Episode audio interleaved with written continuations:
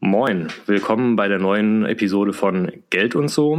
Ich habe heute wieder das Glück, einen ganz tollen Gesprächspartner bei mir zu haben. Bei mir ist der Thomas Ritterbusch. Moin, Herr Ritterbusch. Moin, moin aus Braunschweig. Genau, genau aus Braunschweig. Wie ist das Wetter in Braunschweig? Auch tropisch wie in Hamburg oder hält sich noch in Grenzen? Ja, also die Luftfeuchte, die ist noch erträglich, aber wir haben auch an die 30 Grad. Wir sollen uns aber nicht umtreiben. Genau darauf haben wir ja gewartet. Insofern dürfen wir jetzt auch nicht böse sein. Halten wir alles aus zusammen. Genau, genau. Ja, im Grunde ja wie im Investment. Ne, man wartet ja immer drauf, dass die Kurse nach oben gehen und dann sollte man sich auch freuen, wenn sie es tun. Ja. Ähm, und bleiben. Oh ja, oh ja, in der Tat. Ja, ähm, warum freue ich mich so, dass Sie bei mir sind? Weil Sie ähm, ja einmal mehr Glanz in meinen Podcast bringen als Fondsmanager und Honorarberater. Auch über den zweiten Teil werden wir gleich noch sprechen. Aber ähm, ähm vielleicht möchten Sie kurz widerspiegeln, wie die Anlegerkultur in Deutschland Ihrer Ansicht nach so ist und was Sie dann bewogen hat, da Ihren Beitrag zu leisten. Das mache ich sehr gerne, Herr Lotze. Also ähm, vielleicht ein, zwei Worte zu uns. Wir sagte ja schon, wir, wir sind hier in Braunschweig ansässig. BRW AG äh, vor zehn Jahren äh, gegründet als reiner Honorarberater mit dem Ziel, vieles einfach mal zu entschlacken, äh, weg von der Provision, äh, weg von versteckten Gebühren, mhm. Äh, ganz offen und fair, natürlich auch immer mit dem Druck leisten zu müssen. Das äh, war uns von vornherein klar äh, hat uns auch umgetrieben, war eben so, dass wir eine doch relativ äh, seichte Anstiegskurve haben. Aber das, was wir dann bekommen haben an Vertrauen, das ist uns auch dann geblieben, so wie die Temperaturen im Moment. Also ähm, es ist einfach, einfach äh, wichtig für uns, nachhaltig zu leisten. Und die Kunden, die einmal da sind, glaube ich, hoffe ich, dafür werden wir alles tun, bleiben dann äh, in dieser doch sehr entschleunigten ähm, Richtung. Wir äh, versuchen vieles, äh, ich sagte eben, zu entschlacken, zu entschleunigen. Wir äh, wollen vieles aufhellen, um dann uns auf drei Assetklassen zu kaprizieren. Alles andere lehnen wir für unser Haus ab. Das ist die Aktie, das ist die Anleihe, die Rente ähm, und die Liquidität, die für uns ganz wichtig ist. Liquidität hilft als äh, sagen wir mal, Ersatz für die anderen beiden Klassen, wenn es mal ein bisschen rauer wird. Im Moment auch. Also alle gucken nach Italien ganz gebannt. Äh, jeder wartet morgens drauf, wenn er aufwacht, was hat Trump äh, in der Nacht wieder getwittert. Äh, genau in dieser Phase ist es für uns wichtig, taktische Liquidität in überhöhtem Maße zu halten, um eben das, was die Deutschen, äh, wir hatten ja im kleinen Vorgespräch schon äh, gefragt, warum legen die eigentlich gar nicht in Aktien an? Mhm für die Deutschen ist Volatilität Gift und die Deutschen meinen, Volatilität ist Verlust. Das ist ja nicht so. Ganz im Gegenteil, wenn man bereit ist, Volatilität zu akzeptieren, also Schwankungsbreite anzunehmen, ähm, dann äh, erschließt man sich auch Rendite künftig in der Folge. Natürlich immer mit dem Blick darauf, dass die Assets, die dann mal abschwingen, auch wieder aufschwingen. Also da, da ist dann unser Job gefragt, ähm, gute Value-Titel auszuwählen, um, um auch wieder aufzuschwingen. Äh, die Zeit müssen halt mitbringen. Und die Zeit haben die Deutschen, ich verallgemeiner das jetzt sehr, äh, eben nicht. Die wollen eben heute investieren und morgen schon Rendite. Das geht in einer Vermögensbildungssituation eben nicht. Ähm, und da wird viel, wird viel falsch gemacht. Da wird über einen Gartenzaun gerufen, ich habe eine Aktie entdeckt und nun äh, kauf mal schnell und dann steigen die gerade, weil die Stimmung gut ist wir sehen das ja an uns selbst, immer wenn die Börsen hochgehen, haben wir ein gutes Bauchgefühl und wenn sie, wenn sie donnern, dann haben wir ein schlechtes. Wir müssen kaufen, wenn es schlecht ist. Und genau das im Kopf umzudrehen, dieses Antizyklische, das gelingt vielfach nicht. Leider. Genau, also das war jetzt im Grunde ja schon äh, sehr, sehr dicht. Äh, vielen Dank für die ja, breit gefächerte äh, Anfangsaussage erstmal. Ähm, also im Grunde müsste man ja fast davon ausgehen, dass die Deutschen ähm, Zeit haben, die man ja fürs Investieren braucht, weil ja irgendjemand mal gesagt hat, Zeit ist Geld. Und Geld ist ja hinreichend vorhanden in Deutschland. Und ich finde immer ein bisschen schade, also dass so viel Geld da ist. Davon wird ein Teil Geldes bestimmt auch in der Form vorhanden sein, dass die Leute sagen, ja, also für fünf, sechs, sieben, acht, neun Jahre brauche ich das voraussichtlich eigentlich gar nicht. Und dann kann einem ja im Grunde relativ egal sein, was mit dieser Volatilität, also mit dieser Schwankung passiert. Weil klar, wenn ich jeden Tag meinen Depotstand angucke, dann ist der mal erfreulich nach oben gegangen und mal ist so ein bisschen nach unten abgesackt.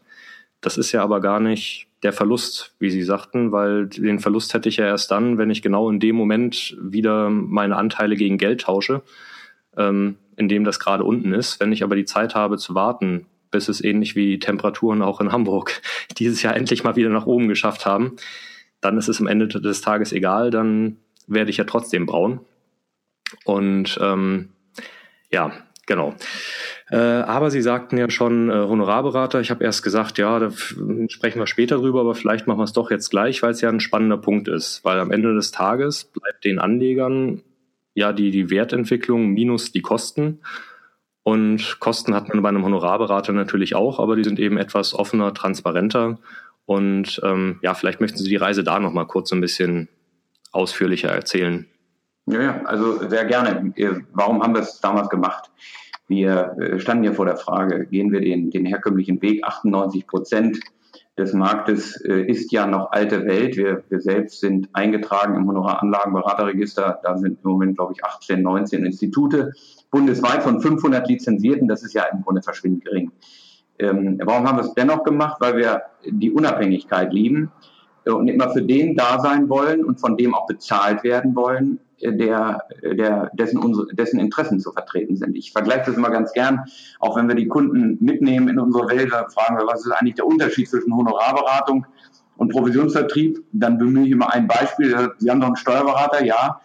Ähm, sagen Sie mal, wie würden Sie es finden, wenn der vom Finanzamt bezahlt wird? Und dann stutzt dann jeder und sagt, was ist, was ist, was heißt das?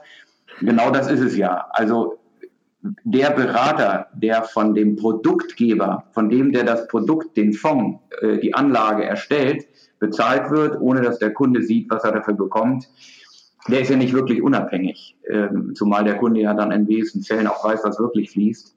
Da wird ja auch viel versteckt, verschleiert, weil die Banken, da müssen wir mal ehrlich sein, ohne jetzt Kollegenschelte zu betreiben, ja in der Regel zwei bis 2,5 Prozent pro Jahr durch verschiedene äh, Vergütungswege brauchen und auch nehmen. Und in einer Nullzinslandschaft, ähm, da sind zwei bis 2,5 Prozent erstens schwer zu verdienen, zweitens äh, müssen wir immer aufs Risiko gucken, also ohne Risiko das schon mal im Shop zu haben, um dann noch mehr Rendite zu, für den Kunden zu generieren, denn bei ihm soll ja auch noch was ankommen.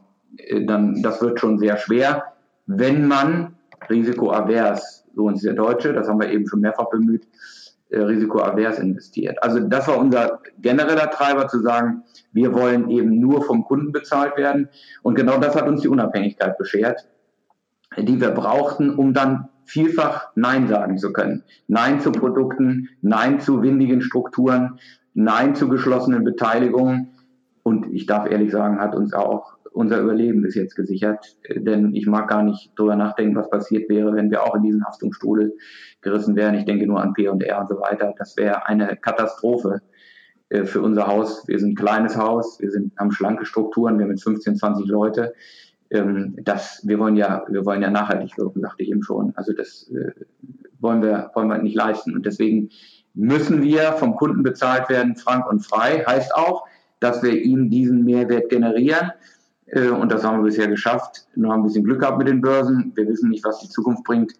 Aber die Kunden, die angebunden sind, die sind uns bisher äh, doch, doch dankbar. Wir haben mit 790 Mandate und auf diesem, diesem Weg sieben, acht, neun, zehn Kunden verloren. Ich denke, das ist vertretbar. Ja, das hört sich auf jeden Fall nach einer sehr, sehr guten Quote an. Ähm, ja, also gehe ich äh, grundsätzlich sehr mit. Also ich finde das toll, offen, transparent äh, zu arbeiten und ähm, dann eben natürlich auch fair bezahlt zu werden. Hm, ich kenne diese Diskussion mit Provision und Honorar noch eher aus dem Versicherungsbereich, in dem ich mich zeitweise getummelt habe. Und äh, da habe ich immer äh, zwei Dinge zu bedenken gegeben, weil ich das eben damals äh, nicht auf Honorar gemacht habe. Ähm, dass ja die Art und Weise, wie ich mein Geld verdiene, jetzt nicht zwingend ausschlaggebend dafür ist, wie gut ich ausgebildet bin und wie gut das Ergebnis meiner Dienstleistung am Ende ist. Ähm, das heißt also, als unabhängiger Honorarberater kann ich natürlich einen ganz tollen Job machen. Vorausgesetzt, ich kann das auch wirklich. Insofern, also wenn mich jemand gefragt hat, wo soll ich mich denn beraten lassen, sage ich ja, Unabhängigkeit ist ganz wichtig einerseits, zum anderen äh, zu anderen aber wieder die Ausbildung und die Tools, die zur Verfügung stehen. Weil mir bringt die Unabhängigkeit halt relativ wenig, wenn ich den Markt nicht überblicken kann und dann am Ende überfordert bin von der Unabhängigkeit und vielleicht irgendwie Quatsch empfehle. Ähm, Im Bereich Geldanlage ist es ja jetzt so, ich weiß nicht, inwiefern Sie sich damit mal beschäftigt haben. In Großbritannien auf jeden Fall äh, und ich meine auch in den Niederlanden gibt es ja ein äh, Provisionsverbot inzwischen, mhm. Äh, was daher dazu geführt haben soll. Ich habe da nur zwei Artikel gelesen zu, dass viele Anleger inzwischen gar nicht mehr beraten werden, weil es eben inzwischen nur noch Honorarberatung gibt und die entsprechenden Berater sagen, ja, es, es tut mir herzlich leid, aber für ein Vermögen von 20.000 Pfund kann ich das leider nicht machen. Da stimmen Aufwand und Ertrag nicht oder es ist einfach zu teuer. Und ähm, ja, viele Leute müssen sich jetzt wahrscheinlich eher Richtung äh, Robo-Advisor wenden, weil sie einen Berater oder einen Ansprechpartner aus Fleisch und Blut gar nicht mehr bekommen. Insofern ist das eine Diskussion, die ich äh, recht gespannt verfolge, weil ich mich frage, also einerseits ist natürlich richtig, dass viel Geld auch windig verdient wurde in der Branche und die Kritik gibt es ja absolut zu Recht. Auf der anderen Seite frage ich mich, ähm, was wohl in Deutschland passierte, wenn wir tatsächlich mal so ein Provisionsverbot bekämen und es nur noch Honorarberater gäbe. Mhm. Ja, also ist, ist ein wunder Punkt, äh, gestehe ich, gestehe ich ein. Ich, ich würde gerne, dazu sage ich gleich was, ich würde ganz gerne noch auf, auf Ihren Begriff Fairness zurückkommen. Das hatten Sie eben gerade erwähnt. Was ist fair? Fair äh, ist ja aus, aus meiner Sicht immer gerade das, was dem Kunden echt Mehrwert bringt. Fair gegen fair und letztlich trägt der Kunde das Risiko. Da darf dann der Kunde durchaus fairerweise mehr verdienen als der Berater.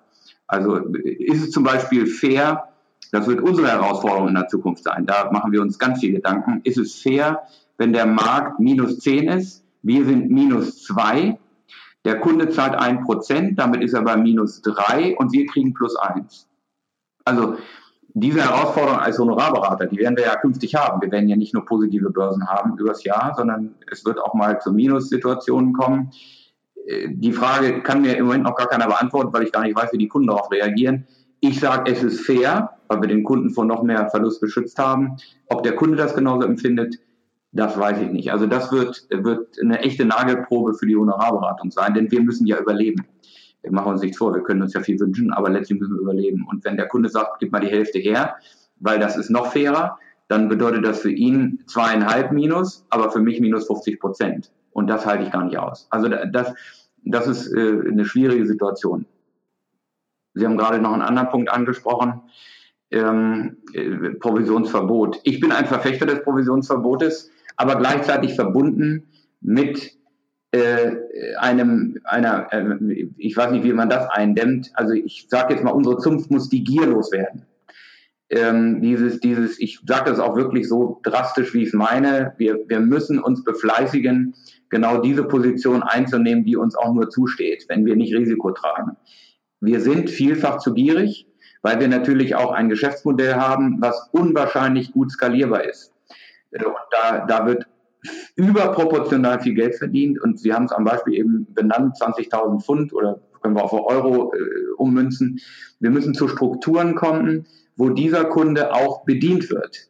Inwieweit und wie tief der dann beraten wird, mit welchem Zeitanteil, äh, ist, ist eigentlich egal, wenn man ihn nur vor Verlusten schützt. Also man muss ihn mitnehmen. Wir selbst haben vor diesem Hintergrund ja einen eigenen Fonds gebaut wo wir genau diese Mandate, wir wollen nämlich eben auf diesen Kunden nicht verzichten. Ja, also ich mache das mal am Beispiel meiner kleinsten Kundin fest, äh, 73 Jahre, drei Enkel, 15.000 Euro. Auch diese Dame hat ja fünf Nachbarn äh, und äh, wir leben vom Empfehlungsgeschäft, wollen wir natürlich nicht verlieren. Unser Ziel ist es, äh, jedem Enkel da auch 5000 angedeihen zu lassen. Irgendwann mal, das war unser, unser Ziel. Und deswegen müssen wir Strukturen schaffen, denn wir dürfen es nicht zulasten des Risikos machen, damit wir auch äh, diese Dame in diese Welt der Anlage mitnehmen, ohne das Risiko auszuweiten. Und deswegen geht aus meiner Sicht da nur ein, ein, äh, eine Fondsstruktur, um, um genau diese Interessenlagen zu bündeln. Wir machen das bei Engagements bis 500 bis 700.000 Euro sind unsere Kunden dort allokiert. Und äh, dann nehmen wir dann eben alle mit.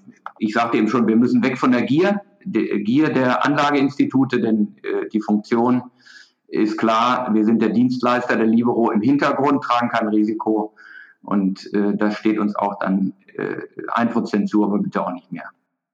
Ähm, ja, Spitzenüberleitung nämlich. Ähm, ich äh, habe einmal schon so halb unterbrochen, weil ich es kaum aushalten konnte. ähm, Risiko, nämlich das Stichwort. Sie haben ja über das Managen von Risiken gesprochen. Äh, dazu möchte ich im Grunde ja, zwei Sachen äh, anschließen. Zum einen äh, Investmentfonds und Risiko. Sie haben gesagt, ja, Fondslösungen. Viele Anleger in Deutschland verbinden, glaube ich, mit dem Wort Investmentfonds immer noch irgendwas mit Risiko. Und äh, Sie haben ja gerade gesagt, nee, also es ist ja genau andersrum. Also die Idee von einem Investmentfonds ist ja von vielen Anlegern kleinere Beträge einzusammeln, um dann trotzdem wieder eine breite Anlagestrategie, die eben sehr konservativ sein kann, äh, zu leisten. Und insofern, also ist das Grundverständnis, wenn man Investmentfonds hört, vielleicht manchmal gar nicht so angemessen, wenn da jetzt irgendwie großes Risiko mit äh, in Verbindung gebracht wird.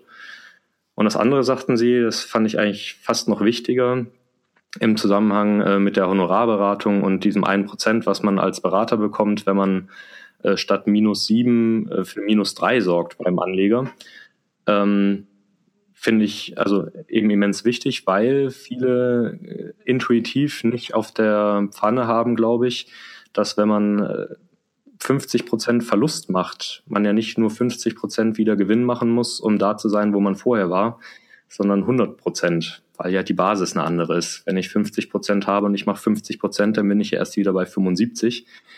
Insofern ist also, also gerade das ja eine ganz tolle Leistung äh, von einem äh, Berater oder von einem Fondsmanager, wenn der es hinbekommt, äh, Verluste zu beschränken.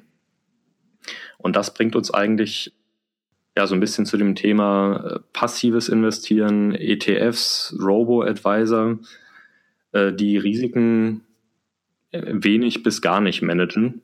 Ähm, wie beurteilen Sie die Entwicklung in dem Segment äh, denn? Soll ich erst nochmal vielleicht ein, zwei Worte zum Thema Risiko Gerne. verlieren, äh, um dann auf die anderen Themen zu kommen? Also das Thema Risiko steht bei uns natürlich im Anlageprozess immer ganz vorne, weil äh, Risiko, jeder nimmt es anders wahr und äh, bei uns fragt immer jeder nach den Kunden, was versteht er eigentlich unter Risiko? Ist Risiko minus? Ist Risiko minus 10, minus 20? Ist Risiko eine zu kurze äh, Aussteuerungsdauer, also ich Anlagehorizont. Was ist eigentlich Risiko? Und wir sagen in einer normalen Mischaussteuerung, äh, Risiko ist zu kleine Streuung. Das ist für uns elementares Risiko, weil wir zu wenig Assets haben, auf die wir die Anlage verteilen. Da werden viele Fehler gemacht und, und solche Mandate lehnen wir für unser Haus eigentlich per se ab, wenn wir kein, nicht genug, genügend Zeit haben. Also ein Jahr reicht uns nicht, wenn wir Aktien beimischen. Eher fünf und sieben Jahre sind uns da mhm. herzlich willkommen. Mhm. Also wenn wir, wenn wir uns darauf mit dem Kunden verständigen und sagen, der Kunde gibt uns entschleunigtes Vermögen, Guthaben, dann kann es risikoadjustiert, risikoarm angelegt werden, wenn wir es breit aufstellen und wenn wir Zeit haben und er nicht jeden Tag hinguckt. Also, aber das Christian nicht ausgeschaltet, er wird im Zweifel ja auch uns die Unwahrheit sagen. Er guckt ja hin ohne, ohne und streitet es dann immer ab. Äh, auch das, das, auch das erleben wir jeden Tag.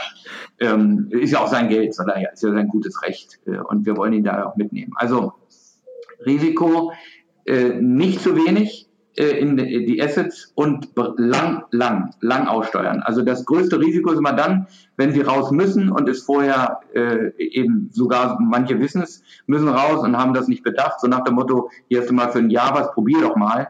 Da laufen wir das größte Risiko. Und dieses sollte man tunlichst in einer Vermögensbildung nicht äh, nicht machen. Äh, der Deutsche nimmt Risiko als Volatilität wahr oder die Volatilität als Risiko. Schwankung ist kein Risiko. Schwankung eröffnet Potenzial. Schwankung muss besprochen, muss einkalkuliert werden. Volatilität gleich Schwankung. Ähm, das, das eröffnet ganz im Gegenteil Chancen. Nämlich, wenn Sie genügend Liquidität haben, das ist überhaupt jetzt schließt sich der Ring, warum wir so hohe Liquiditätsquoten im Moment fahren. Die Märkte sind gut gelaufen. Wir brauchen Cash und Cash im, im wohlverstandenen Sinne, um dann, wenn es mal einen Rücksetzer gibt, in Teilen wieder nachzukaufen. Haben wir diese Cash-Position nicht, können wir nicht kaufen, wenn es mal günstige Gelegenheiten gibt. Und was Sie zum Schluss eben sagten, äh, das war eben 50 äh, von oben sind nicht 50 von unten. Prozent Abfall und Steigerung. Äh, ich habe das einem Kunden irgendwann mal so ganz lapidar gesagt, wir sind der beste Vermögensverwalter der Welt, wenn es uns nun gelingt, die Abschwungphasen zu verhindern. Denn dann brauchen wir auch nie wieder aufschwingen. Also ich mache das mal am Beispiel fest im Februar, als es ja jetzt den kleinen Rücksetzer gab. Mhm. Da haben wir im, im DAX und im Dow minus 12 gesehen. Und das kam ja über Nacht äh, der schwarze Schwan. Niemand hat daran geglaubt. Alles war noch prosperierend und gut und dann ist es doch passiert. Vorbereitet war keiner. Und genau für diese Situation brauchen wir eine Liquidität. Wir haben dann unsere Liquiditätsquote, die wir davor mit 40 Prozent fuhren, abgebaut auf 35, haben in die Märkte, in, den, in die fallenden Kurse wieder investiert, um dann bei minus zwei wieder gut rauszulaufen. Im Moment sind wir dann plus anderthalb. Year to date äh, diese, diese Delle hat bei uns der Kunde gar nicht mehr gespürt. Und genau das ist auch unsere Aufgabe, ihn vor diesen Abschwüngen zu schützen und sein Vermögen solide weiterzuentwickeln. Dabei sind wir eben kein Gipfelstürmer. Wir, wir verzichten damit auch auf Spitzenrenditen. Das wissen wir, das sagen wir auch jedem. Aber du bist auch unten nicht mehr dabei. Also dieses minus 30 kennen wir eigentlich nicht. Wir haben für uns ja Stressszenarien gerechnet und haben, haben gesagt, was passiert eigentlich, wenn der DAX mal minus 30 geht, äh, mit unserer Dollar-Adjustierung, mit unseren globalen äh, Assetklassen, dann sind wir mit minus 5 dabei. Aber genau das wollen wir auch. DAX minus 30, das ist kurz vor 8 in der Tagesschau, ähm, da sind wir dann nicht dabei. Aber wir haben dann Geld, um nachzukaufen, um dann schnell wieder in die positive Situation zu gelangen. Können wir das nicht, wählen wir die falschen Assets aus, dann haben wir echtes Risiko eingefahren. Und dann haben wir unser Geld auch nicht verdient, unser Honorar, das wir so dringend brauchen. Ich sage das mal so. äh, naja, aber Sie, Sie merken, wir reden ja, Sie sind vom Fach, wir, wir reden immer über das Gleiche. Trotzdem geht es vielfach auch um Emotionen äh, und um Medienlandschaften, um alles, was in der Zeitung steht. Das macht ja was mit dem Kunden. Insofern ist ähm, für uns auch ganz wichtig, dass wir mit unseren Kunden in Kontakt treten, dass wir viel kommunizieren, dass wir außerhalb der normalen Berichtsrhythmen äh, auch mal eine Mail schreiben. Kurz vorm Brexit haben wir das gemacht, zum Beispiel haben wir uns festgelegt, wie wir das mit dem Brexit sehen oder, oder auch vor bestimmten Wahlen, der Trump-Wahl haben wir gesagt, so wollen wir es haben, Kunde gehst du mit oder nicht. Also diese, dieses Sparring, äh, der Kunde muss das Gefühl haben, dass wir hier nicht schlafen, dass wir durchaus arbeiten äh, und, und äh, sagen wir mal, uns so viel, ganz viel Gedanken machen. Ne? Ja, das kann ich auf jeden Fall bestätigen. Äh, dass wir zusammenfinden, war gar nicht so einfach terminlich. Also in Braunschweig wird eine Menge gearbeitet, kann ich an der Stelle äh, verraten. Ja, die Branche ist anspruchsvoll. Ja. ähm, schreiben Sie denn jetzt auch zu äh, Italien äh, so eine äh, Mail an Ihre Anleger oder sagen Sie, ach, das ist als Ereignis eigentlich noch zu klein, das lohnt gar nicht, da jetzt die Leute so nervös zu machen? Ne, wir haben dazu geschrieben, äh, also Italien ist ja, äh, das, das treibt uns um. Griechenland hat uns nicht so sehr gestört. Ähm, also wenn wir die Zeit haben, können wir da, da auch etwas tiefer reingehen. Also was ist eigentlich aus deutscher Sicht das echte Risiko? Wir reden ja immer, der Euro bricht auseinander. Das echte Risiko ähm, des Deutschen. Äh, doch nicht, wenn der Euro schwächer wird. Nicht? Also das, das, das ist nicht das Risiko, denn wir bleiben ja äh, Exportweltmeister dadurch und wir, sagen wir mal, werden, unsere Volkswirtschaft prosperiert dadurch.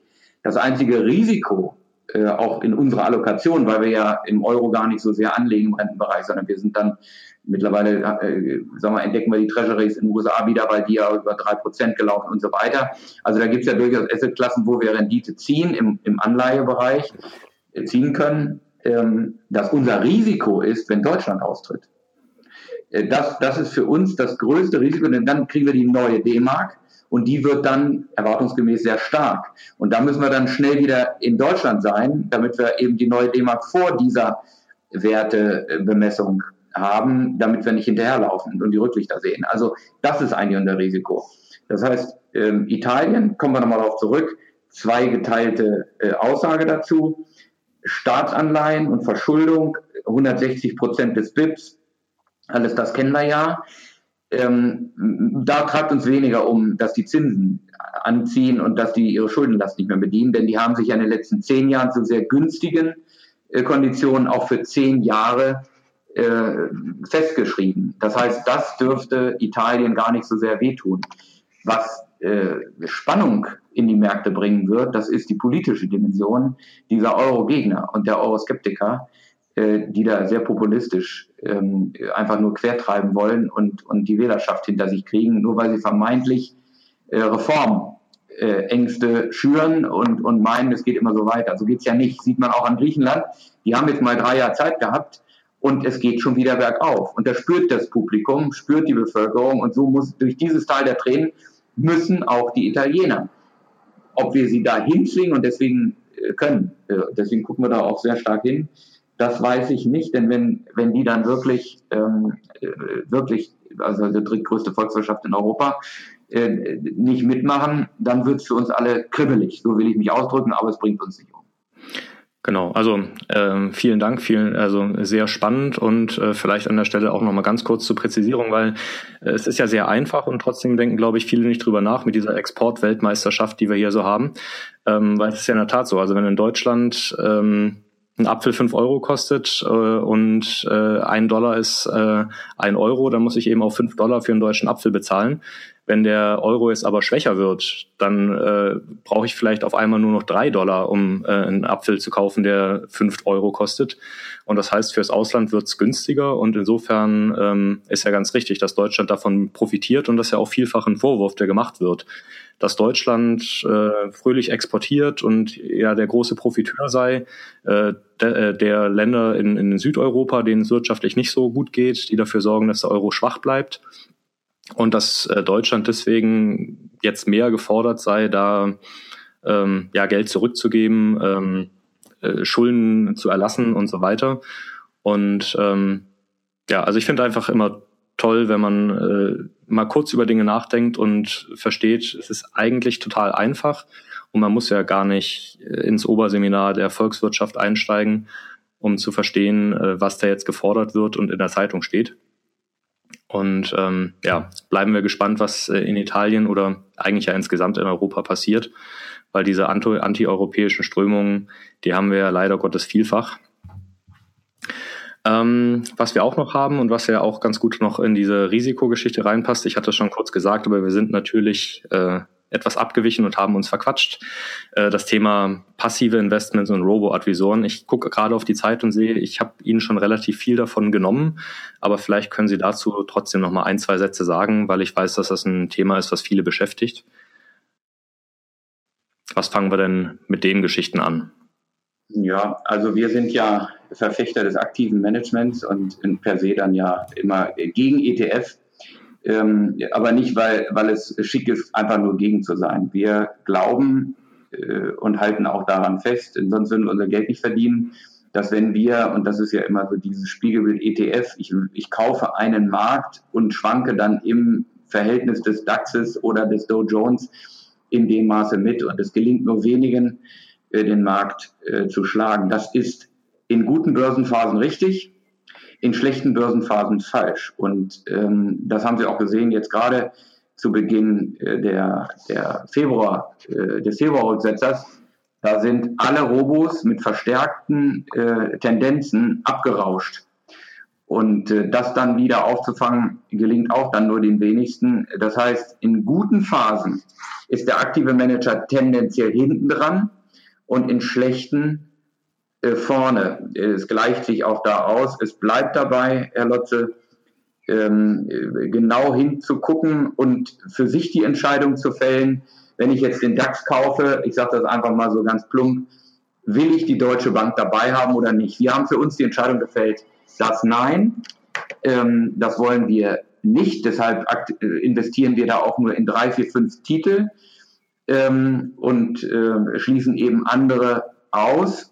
Äh, es gibt aber auch Protagonisten, die sagen, ja, dann nehme ich sie alle mit, dann habe ich das, äh, das gleiche Risiko. Sehen wir anders. Billig ist es allemal. Man, man kann das mal versuchen.